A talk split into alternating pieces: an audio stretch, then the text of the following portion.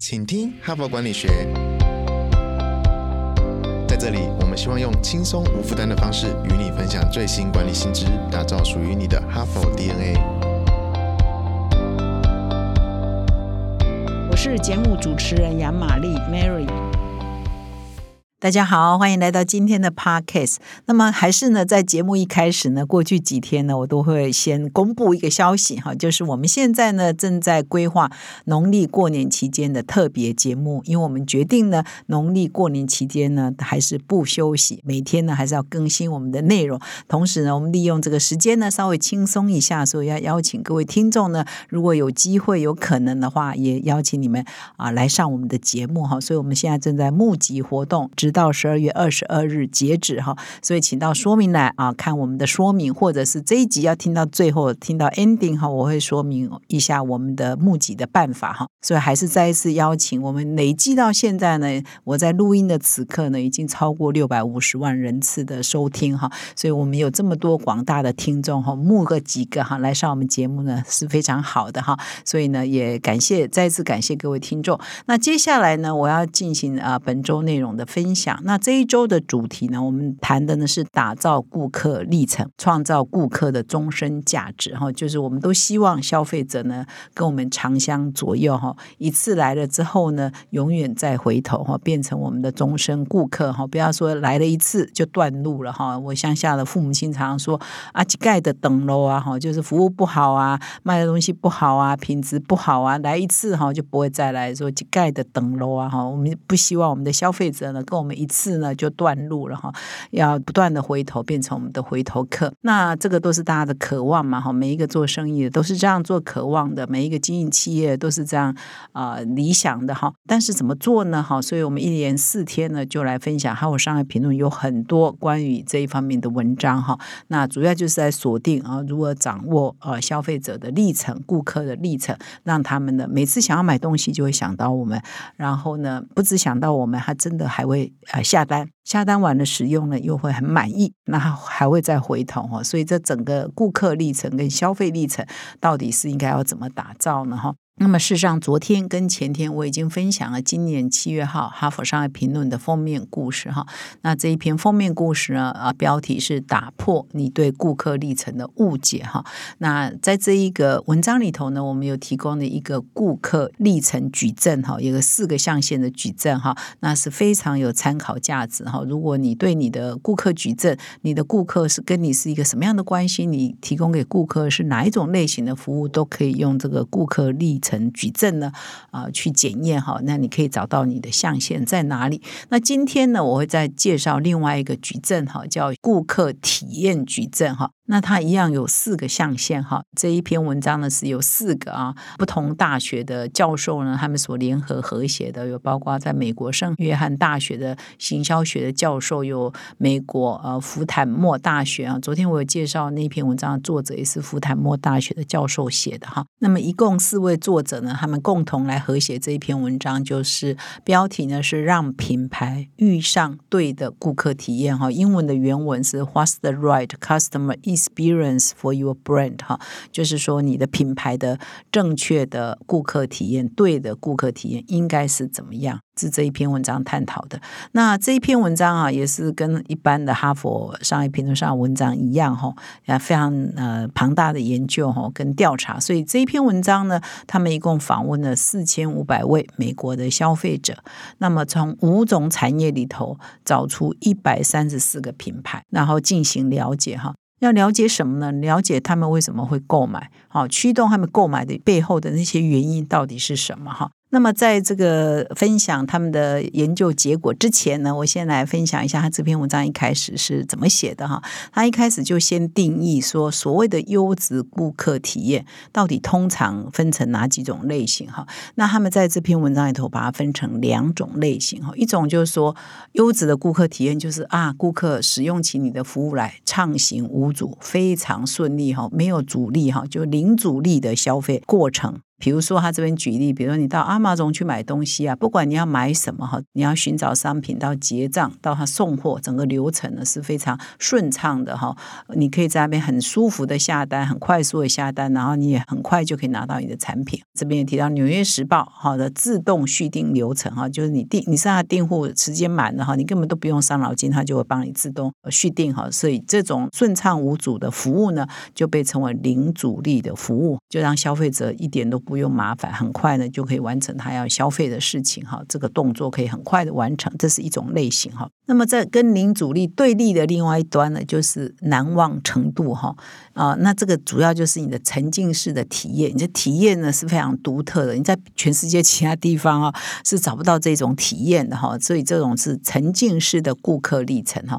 是属于难忘度非常强调难忘度。那举个例子啊，你去迪士尼乐园玩，大概一辈子。没有办法去几次。如果你又不是老美住在加州的话，你可能一辈子可能只去过一次或两次嘛，哈。所以这种呢，就非常强调是沉浸式的顾客体验，哈，这是另外一个极端，哈。所以这两个呢，就变成是我们消费者在追求的，大概就是属于这两类。那么这一篇文章的重点呢，就是在研究说，那这两种消费体验，一个是零阻力，一个是非常难忘度哈。这两种到底消费者比较重视哪一个哈？哪一个做的比较好，会比较愿意掏钱出来买东西啊？到底驱动他们消费的这两个呢，哪一个比较占优势哈？所以他们的研究主题呢，问题意识是在这里哈。那结果呢，他们刚刚有提到有四千五百名美国的消费者嘛哈，结果做了研究之后，他们有三。个重大的发现，第一个发现就是说，这两种消费体验啊，都跟顾客的购买行为正相关哈。就是你越零阻力，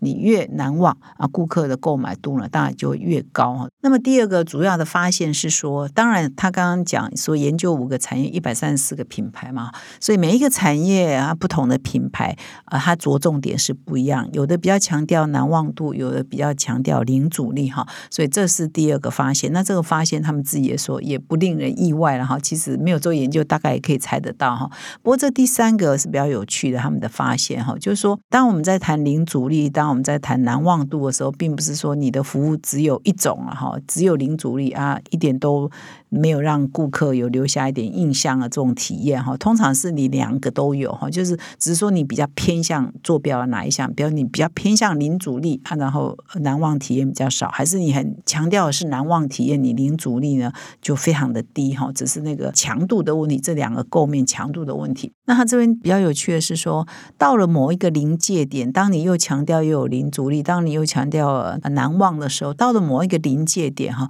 你还是只能够哦。你混合了之后呢，你还是啊得二选一的哈。更强调哪一个哈？你很难两个兼顾了哈。应该是这两个呢，你大概只能够选一个哈，当做你的强项来好好的发挥。你很难强调我两个都做得非常的好，这样就矛盾跟冲突了哈。所以，他这是第三个比较重大的发现哈。这其实跟我们在讲策略一样，你就是要 focus 嘛，你要 focus 哪一个？你不可能两个都有哈，那这样你就没有呃逆群就没有特色哈。所以，这是他第三个主要的发现。那他们的发现呢？当然，这边有一个我们可能感觉也是这样了哈，只是他这个就有数据来佐证哈。就是当你这个品牌更重视难忘度的时候，你的市占率啊就不太可能成长到很高哈。顶多他这边说有一个成长的极限，大概你的市占率占到十五个 percent 哈，就差不多了，很难再更高哈。如果你非常非常强调的是难忘度的话。换句话说，你的产品呢，如果是着重希望有高市占率哈，market share 要更高的话，那你呢就可能要倾向于零阻力型的顾客体验服务呢，是比较容易让你有高市占率。因为难忘度呢，它就很强调是体验嘛，它就很难做到很大。哦，这可能是这个关系。那我们从一般的 common sense 也猜得到，那它这边呢又有数据来做佐证哈，是更有说服力了。所以呢，我们现在呢就已经有了解的两个基本概念了，一个是你的消费者顾客体验是属于零阻力型哈，就是非常便利的，还是难忘型哈。再来呢，有一个概念就是，你是希望你的市占率高，还是希望你的市占率低呢？哈，当然没有人希望低了哈，但是就是我们自然了解说我们产业的特性嘛，很难市占率高，所以我们就要接受市占率就是低一点哈。所以呢，如果这样就变成有两个轴线嘛，一个是零阻力难忘程度从左。到右，左边是非常零阻力，到极右呢就是比较难达成的难望度哈。那一个纵轴线呢，就比较下面呢就是属于市占率是低的，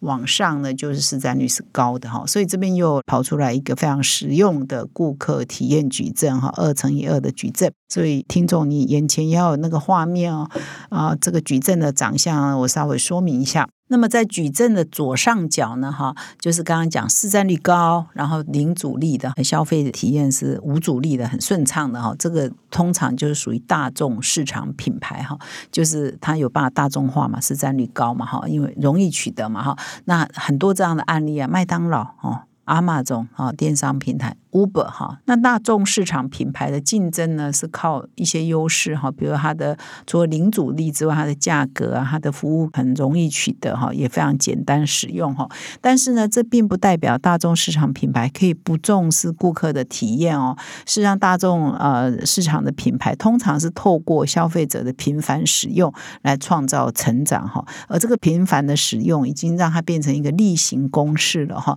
所以呢，它就是透过这样的过程来持续带来难忘的体验，因为。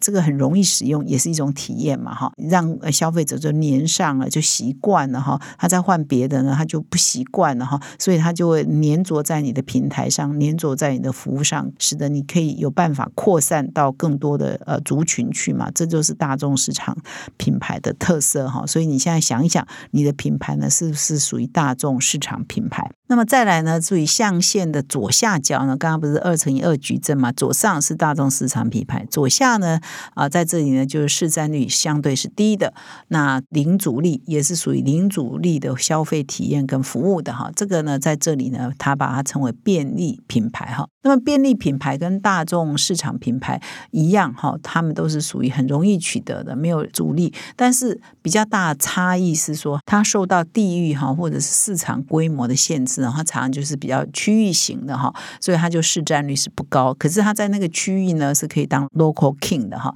事实上，我们有一些服务哈，就是有区域性的限制啊，它变没有办法变全国的或全球大市场，但是它在那个小市场做的很好，用这个方便性啊来取胜哈，所以这一类呢就被称为比较小规模的便利品牌哈。那有一些产品跟服务是属于这一型哈。那么再来呢，呃，象限的右下角呢，右下角就是说呃难忘程度很高。市占率是比较低的哈，那这个呢，应该很容易想象，是什么牌子？精品品牌嘛哈，因为精品品牌你拿出去，大家很难忘，你自己带着它，也会心情很舒服哈。为什么女生喜欢很多名牌包？我想是这样子个道理哈。但是它市占率就不能够很高嘛哈。所以像米其林餐厅啦啊，都是属于这种精品品牌的服务哈，市占率觉得不高，但是它体验服务是很好的，或者是热门的，我们的很多歌手啊、明星啊。摇滚明星的演唱会哈，这都是属于精品品牌这一级的，所以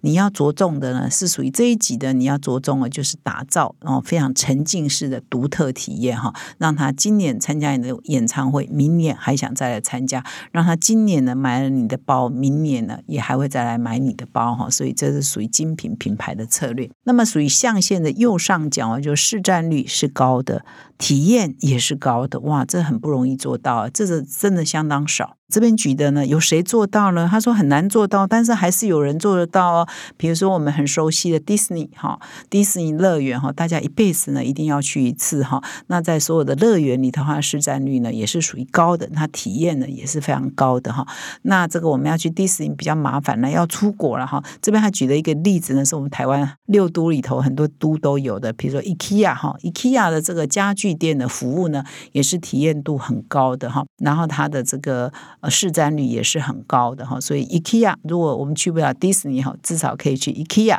那他这边还提到乐高了哈。所以以上呢有四个这个消费者的历程哦矩阵，那你认为你的产品、你的品牌是属于哪一个呢？是属于大众市场品牌，还是便利品牌，是吸引力品牌，还是精品品牌？哈，你如果找到你的定位在哪里，那你就要强强化哈，对你最有利的哈。比如说，如果你是精品品牌，你当然要强调是顾客体验；如果你是大众品牌，当然要强调是零阻力哈。但是不代表你其他完全要忽略哦，其他就把它弄得哩哩啦啦。哦，你只是说你的 focus 在呃象限哪一端，不代表其他呢你都要忽略哈，把它做得很差哈，而是说你的 focus 应该在哪里，跟策略有关哈。所以呢，事实上这边也强调，就顾客的体验管理哈，并没有一个说呃放之四海而皆准，所有的产品、所有的品牌都用这一套，没有不同的品牌适合不同的管理的方法，适合不同的特色哈。所以你要根据你的特色去加强你的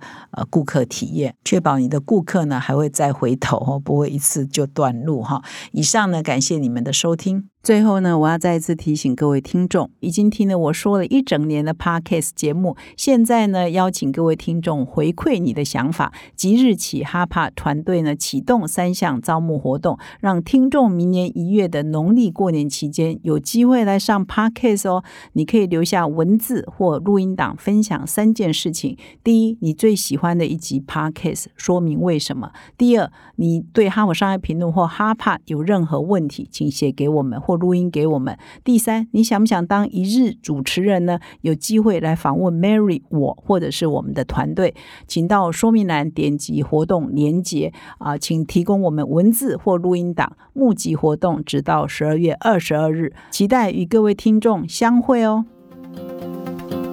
现在就注册 HBR 数位版会员，每月三篇文章免费阅读，与世界一流管理接轨，阅读更多管理大师的精彩观点。现在就开始。